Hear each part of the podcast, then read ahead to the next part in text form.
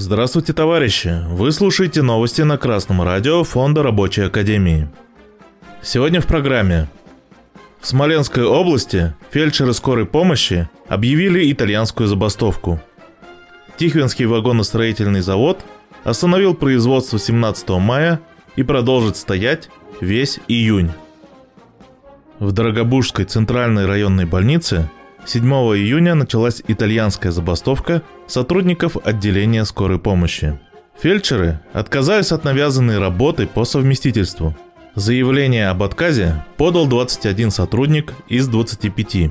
При этом водители скорой к забастовке не присоединились, однако поддержали требования медиков подписями под коллективными обращениями. Причина – низкая зарплата. Ставка фельдшеров ЦБР составляет 20-25 тысяч рублей, водителя 15-16 тысяч рублей. Акции протеста предшествовали попытке найти понимание у администрации больницы, однако работодатель ответил на обращение работников отпиской. А на встрече с коллективом и представителями профсоюза действия заявил, что у больницы нет денег. В связи с этим сегодня в адрес федеральных и региональных властей – в том числе губернатору Смоленской области, направлено коллективное обращение, сообщает профсоюз действия. Так называемая итальянская забастовка не является забастовкой. По факту это работа по правилам. Поэтому такие коллективные действия нельзя признать незаконными. Любые серьезные коллективные действия показывают сплоченность трудящихся, их готовность совместно отстаивать свои интересы. Организованные работники в состоянии составить прогрессивный коллективный договор и начать борьбу за его заключение и соблюдение.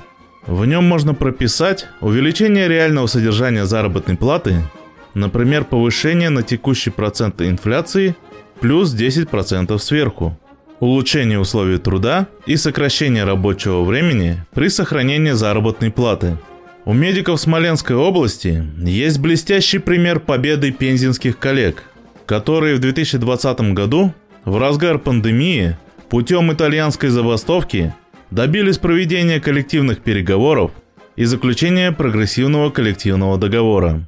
Колдоговор был заключен при содействии специалистов Фонда Рабочей Академии, которые всегда готовы проконсультировать боевые коллективы. Успехов в борьбе, товарищи медики!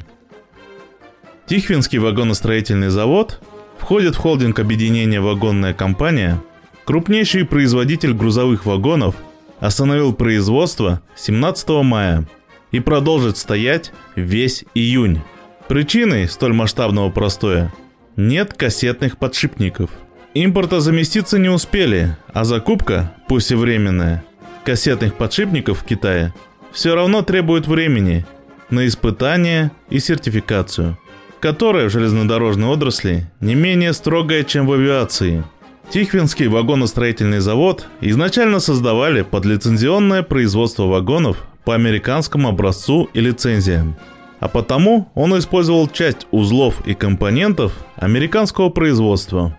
В частности, подшипниковые узлы американской компании Timken, собиравшейся здесь же, в Тихвине, на совместном предприятии. Но компания Timken ушла из российского рынка в результате санкций. Также поступил и основной производитель подшипников кассетного типа, использующихся в современных вагонах, шведская компания SKF, выпускавшая кассетные подшипники на совместном предприятии в Твери. Шведская компания продала свою долю в ООО «СКФ» российскому гендиректору Алексею Кутепову. И заводчане в настоящее время заняты перезагрузкой производства, переименовавшись в ООО «Текком производство». Кроме того, по данным Минпромторга России, продолжает производить кассетные подшипники компания ЕПК «Бренко». Всего же прогноз производства на 2022 год по этим узлам составляет 390 тысяч единиц, что позволит полностью удовлетворить спрос – при этом, правда, непонятно, почему тот же Тихвинский вагоностроительный завод остановил производство, раз кассетные подшипники, как утверждает Минпромторг, в России производятся. Дело, скорее всего, в том, что и сами подшипниковые заводы испытывают нужду в комплектующих и сейчас ведут активный поиск того, чем заменить выбывшие американские и шведские компоненты.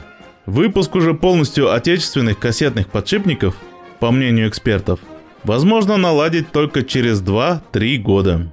Тем временем Усть-Катавский вагоностроительный завод, принадлежащий Роскосмосу и использующий отечественные узлы и детали, в том числе старые добрые цилиндрические подшипники, работает в три смены, но восполнить уменьшение парка товарных вагонов не может.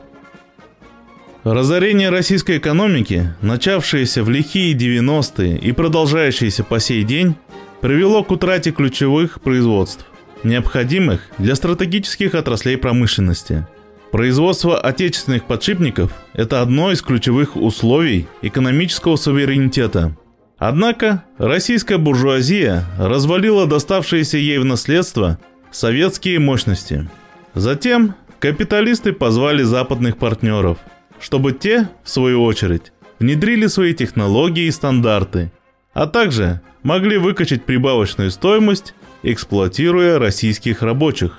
Сейчас большой трудовой коллектив Тихвинского вагоностроительного завода отправлен в простой. Проблема занятости все острее встает перед российским рабочим классом. Чтобы избежать сокращений, необходимо объединяться в боевой профсоюз, начинать борьбу за сохранение рабочих мест. Переобучение персонала и запрет на увольнение без разрешения профсоюза можно прописать в коллективном договоре. Судьба рабочего класса и всех трудящихся России зависит от самих рабочих. А новости читал Марат Мигранов с коммунистическим приветом из Свердловска.